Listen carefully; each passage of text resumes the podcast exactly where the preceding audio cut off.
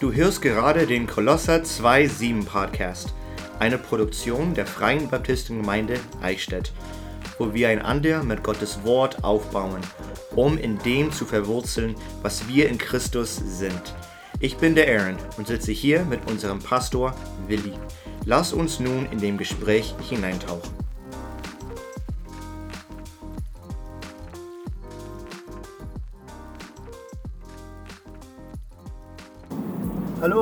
Herzlich willkommen zu dem Kolosser 2.7 Podcast. Ich bin euer Host Aaron und sitze hier im Auto mit dem Co-Host Willi und Fahrer.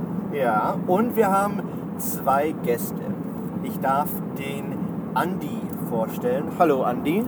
Halli, hallo. Und die Sabine. Hallo. Wir sind gerade auf der A9 und fahren in Richtung Berlin. Hey. Berlin, Berlin. Wir fahren nach Berlin. Ja, aber nur kurz. Hey. fürs, fürs Wochenende. Und wir fahren nach Berlin, weil es dort eine Bibelschule gibt, die EBTC, Was heißt das? Europäische Bibeltrainingszentrum. Zentrum schreibt man zwar mit einem Z, aber Es muss Englisch klingen. Ja, es genau. kommt aus dem Ich, Englisch. ich glaube, es ist Center, Ja, weil European Bible Training Center. ja. Ja, So aber es wir sagen dazu Zentrum, oder? Also wir fahren zum EBTZ. EBTC. aber auf ihrer Website ist EBTC. ja. Genau. Gut. Und wir haben eine Schülerin von EBTC, die Sabine. Und ich wollte Sabine fragen, warum sie jetzt Schülerin ist bei der Europäische Bibeltrainingszentrum. Okay, ja, das sind eigentlich zwei Fragen. Also Ja.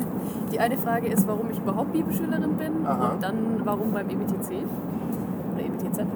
Weil Ähm, du bist ja auch Schülerin woanders, oder? Ja, ich studiere. Also eigentlich ist mein Hauptstudium Grundschullehramt. Ja. Aber äh, ich muss sagen, zurzeit mache ich eigentlich mehr für die Bibelschule als fürs Studium. Aber ja, es ist nur zur Zeit so.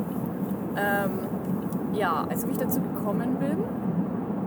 Also erstmal bin ich mit ganz viel Bibel aufgewachsen und habe auch schon als Teenager eigentlich angefangen, die Bibel zu studieren, so für mich selber, also sehr genau zu lesen und auch viel dazu aufzuschreiben und so. Und gerade deswegen habe ich eigentlich gedacht, nee, ich brauche das nicht, ich brauche keine Bibelschule, äh, weil ich studiere selber und ich entdecke selber so viel und so eine Schule, da würde ich ja nur noch mehr lernen und lernen und lernen. Ich will es lieber im Leben lernen. Wenn du sagst, dass du als Kind schon studiert hast oder als du dann aufgewachsen bist, meinst du dann weitaus mehr als einfach nur stille Zeit? Oder was meinst du genau?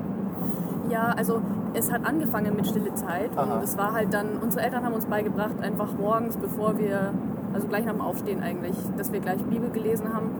Und je nachdem, das haben sie uns dann überlassen, wir so mussten zwar lesen was, aber wie lange wir es gemacht haben, war unsere Sache. Und bei manchen von uns Kindern und so auch bei mir ähm, war es so, dass wir uns dann immer mehr Zeit genommen haben, weil wir es einfach gemerkt haben, dass es wertvoll ist und dass es uns weiterbringt. Und ähm, ja, so habe ich zuerst dann irgendwann eine halbe Stunde gemacht und dann irgendwann eine Stunde und dann, ja, also morgens vor der Schule eine Stunde und irgendwann habe ich dann abends noch dazugenommen, weil es mir morgens nicht gereicht hat. Ähm, dann habe ich abends dann auch noch mal eine Stunde ungefähr gemacht. Ähm, und da kann man schon, also zwei Stunden am Tag, da kann man schon einiges machen. Und ich habe dann vor allem, bin Bücher durchgegangen und habe versucht zu verstehen, wie die Bücher aufgebaut sind und was sie, was es eben zu sagen hat. Weil wenn man einfach nur einen Vers so liest aus der Bibel, dann versteht man ja meistens nicht, ähm, was damit gemeint ist. Aber wenn man den Zusammenhang versteht, dann versteht man viel mehr auch den Inhalt. Also beim Studieren hast du die Bibel benutzt. Ähm, was für andere Bücher hast du benutzt? Keine. Keine, also nur die Bibel. Ja. Mhm. Also das war alles, worum es sich gedreht hat. Ja.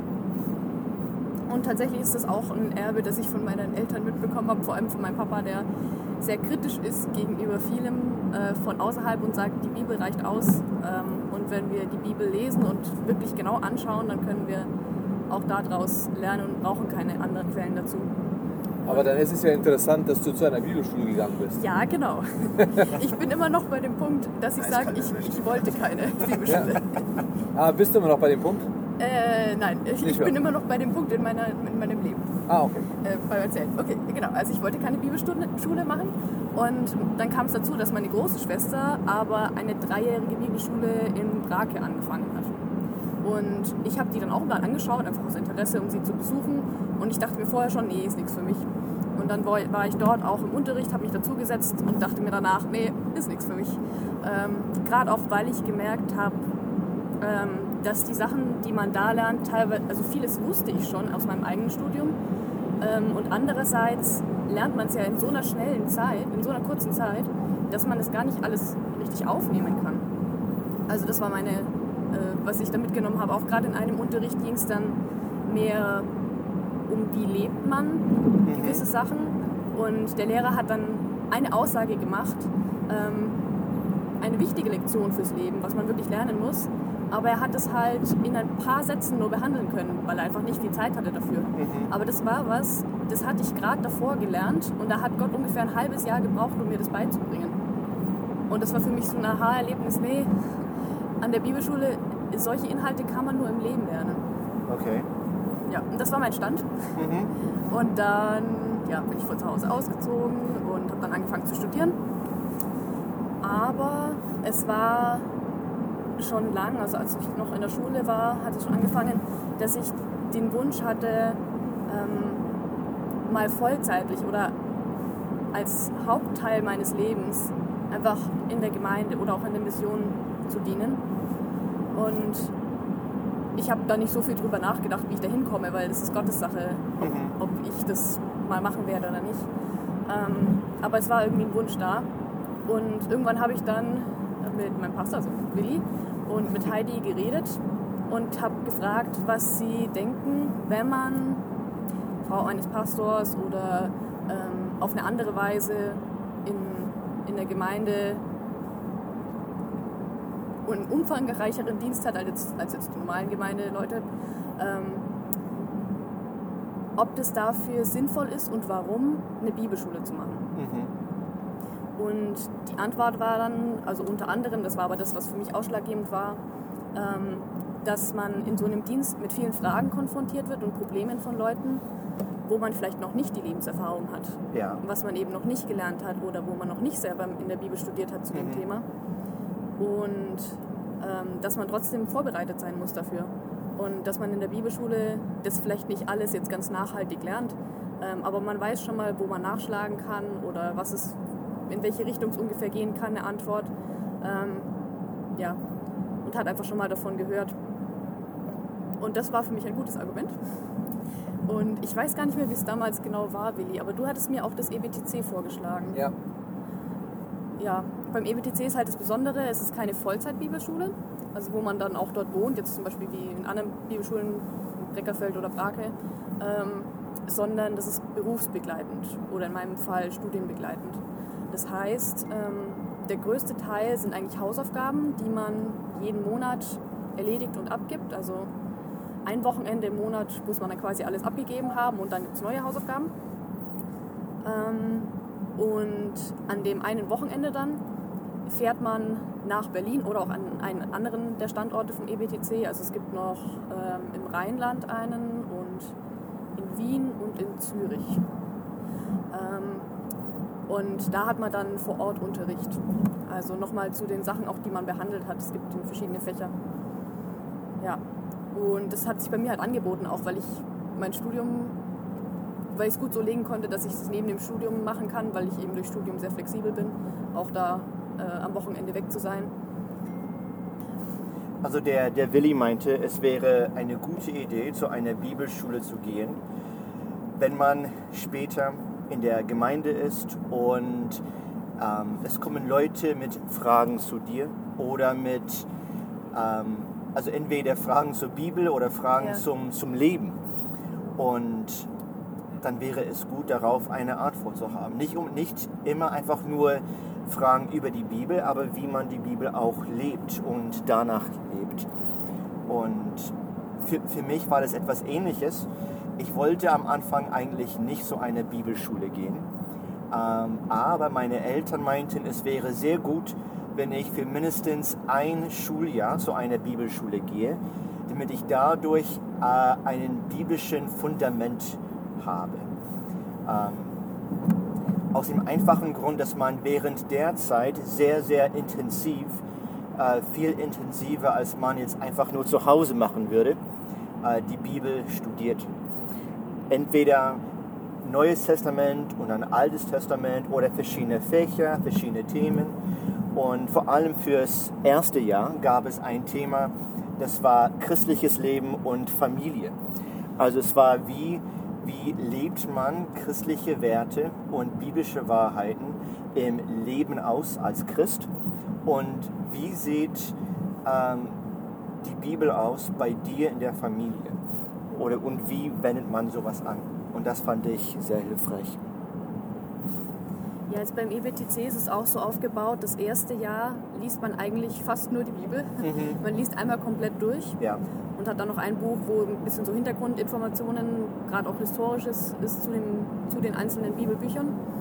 Ähm, genau, und dann hat man noch ein Fach, das ist, äh, ist es Charakterbildung, jedenfalls so ähnlich. Es geht um Charakterbildung. Mhm. Ähm, ja, wo man vor allem drüber redet, auch was ist, wie war meine Bekehrung, also um Zeugnis zu geben, also um zu, zu erklären, wie bin ich zum Glauben gekommen und was heißt es auch jetzt heute noch für mein Leben, was hat das verändert und sich darüber bewusst zu werden, was da dann eigentlich die wesentlichen Aspekte sind. Mhm. Und das war für mich damals auch schon was Neues und hat mir einiges beigebracht. Jetzt die Bibelbücher durchzulesen, das war auch sehr hilfreich, weil man da mal den Überblick hat. Und mm, ja, das macht man nicht oft, so in einem Jahr oder es waren zehn Monate. Mhm. Äh, einmal die Bibel durchzulesen, ist schon nochmal eine andere Sicht. Gab es irgendein Fach oder ein Thema, das sehr herausfordernd war bis jetzt? Ähm, also ich bin jetzt im dritten Jahr. Im zweiten Jahr ist dann mehr, wie studiert man die Bibel, das Thema. Da gibt es dann verschiedene Fächer. Und jetzt im dritten Jahr, da musste man sich dann einen Zweig quasi aussuchen. Mhm. Also es gibt die Möglichkeit, Predigtdienst für die Männer zu studieren. Ähm, und dann gibt es Musikdienst und Seelsorge. Und ich bin bei Seelsorge. Mhm. Und da sind einige herausfordernde Sachen. Okay.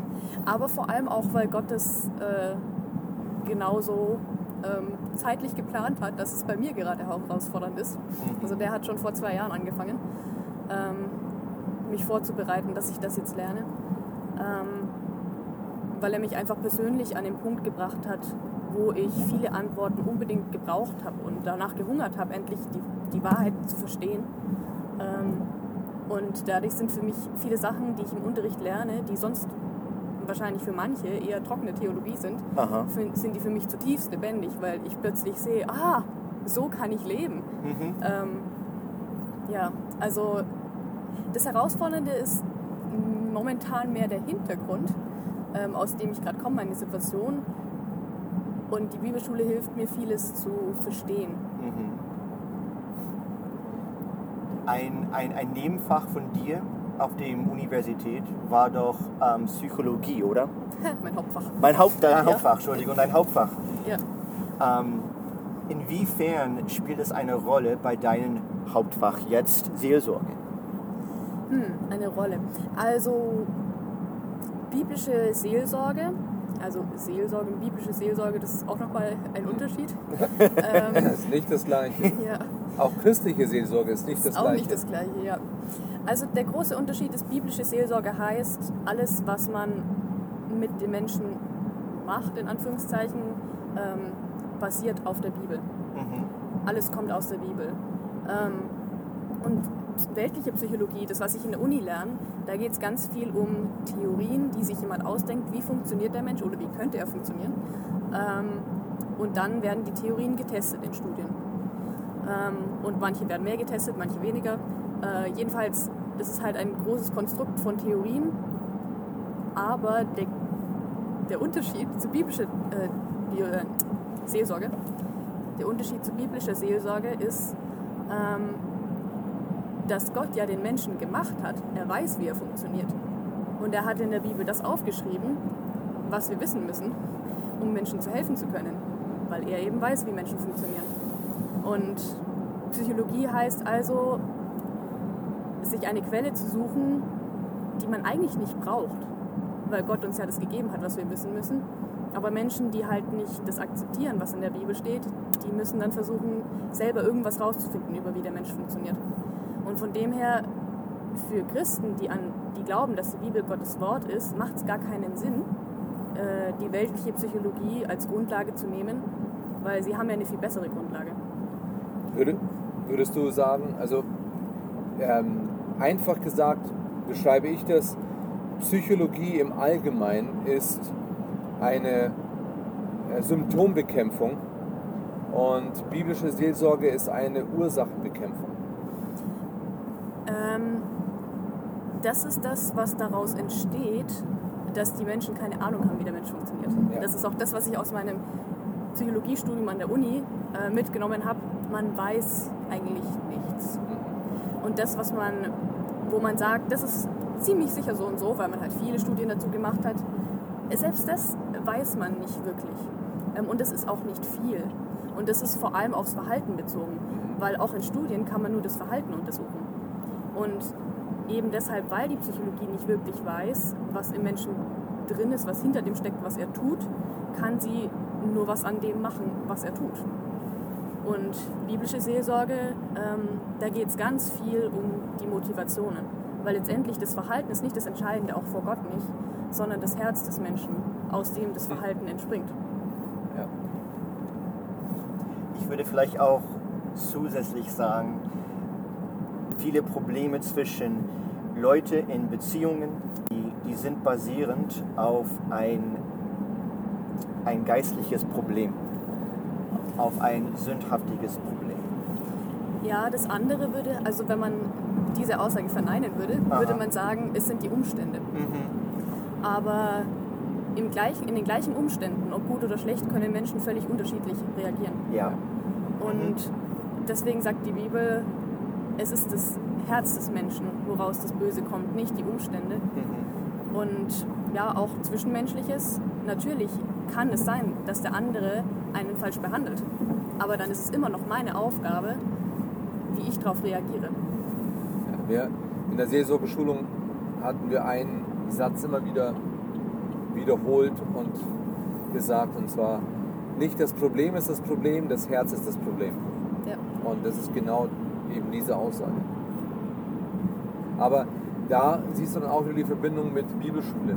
Also, wenn du biblische Seelsorge praktizieren willst, äh, ist es hilfreich, auch ein gewisses Basiswissen über die Bibel zu haben.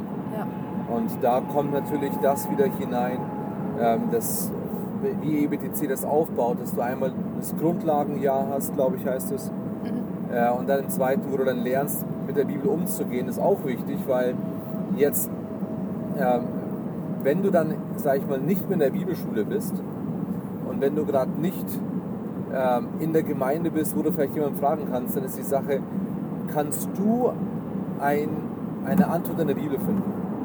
Und das ist ja Sinn und Zweck von dem Ganzen. Also wir wollen ja als Gemeinde, also das, äh, wir als Gemeinde möchten das und EBTC unterstützt das. Ähm, und deswegen finde ich EBTC sehr, sehr gut. Das Ziel ist, dass du die Bibel in die Hand nehmen kannst, lesen kannst und verstehen kannst.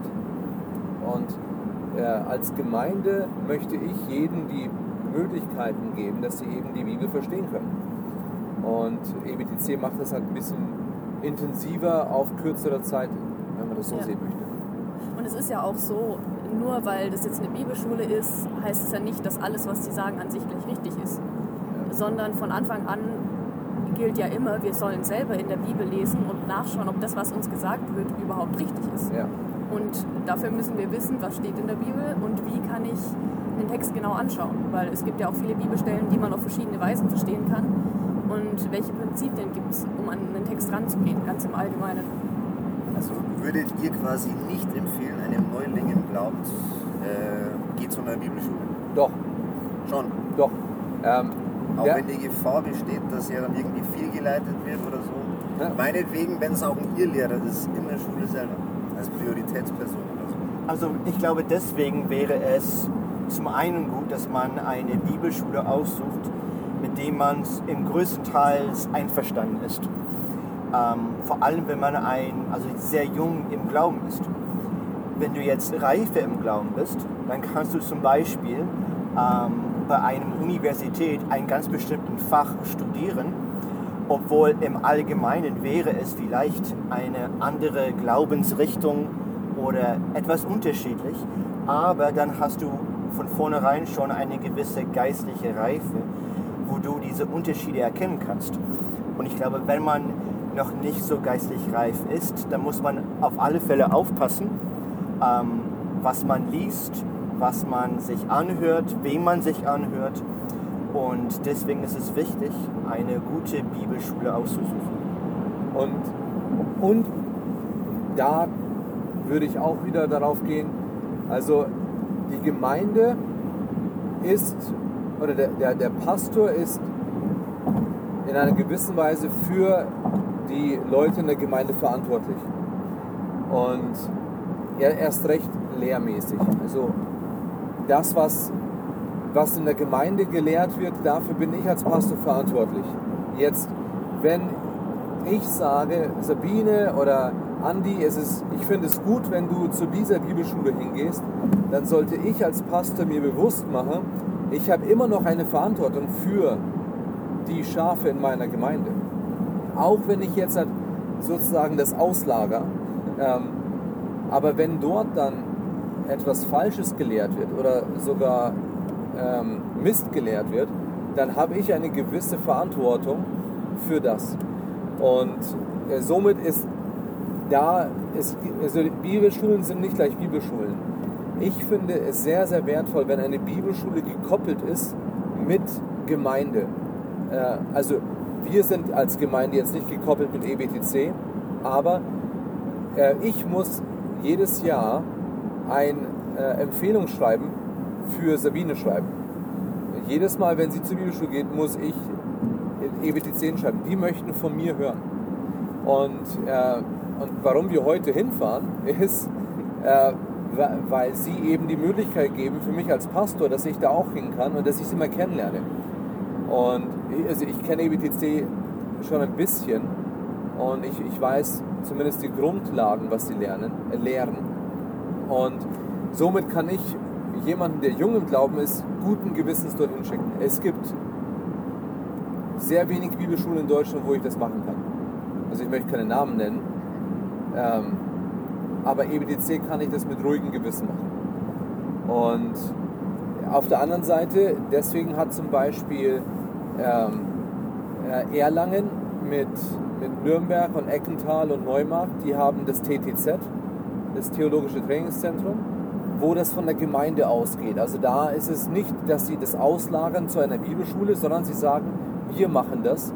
Wir haben Lehrer bei uns in der Gemeinde, die eben lehren. Oder in Ingolstadt äh, machen sie das mit Landshut zusammen, Gemeindebibelschule. Also da ist es gekoppelt ähm, mit wir als Gemeinde lehren das und, und da ist es dann eben vor Ort. Und das ist natürlich auch eine Möglichkeit, hat, hat sag ich mal, Vor- und Nachteile in der Hinsicht auch. Wo Willi und ich auf dem Bible College waren, in Iowa, das ist bei Faith Baptist Bible College, da ist es notwendig und tatsächlich Pflicht für die Lehrer, aktiv in einer Ortsgemeinde zu sein. Und auch Pflicht für die Schüler, Teil einer Ortsgemeinde zu sein und aktiv zu dienen. Und ich glaube, dieses Aspekt von die Ortsgemeinde mit, mit einziehen ist dort sehr, sehr wichtig. Ja. Weil Bibellehre sollte nie, nie getrennt sein von, was, die, von der Aufgabe von der Gemeinde, Gottes Wort zu lehren und zu predigen.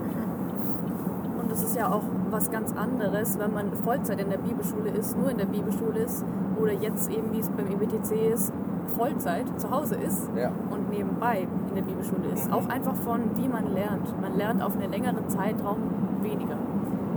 Ähm, was meiner Meinung nach effektiver ist, in dem Sinn, dass man es nachhaltiger lernt.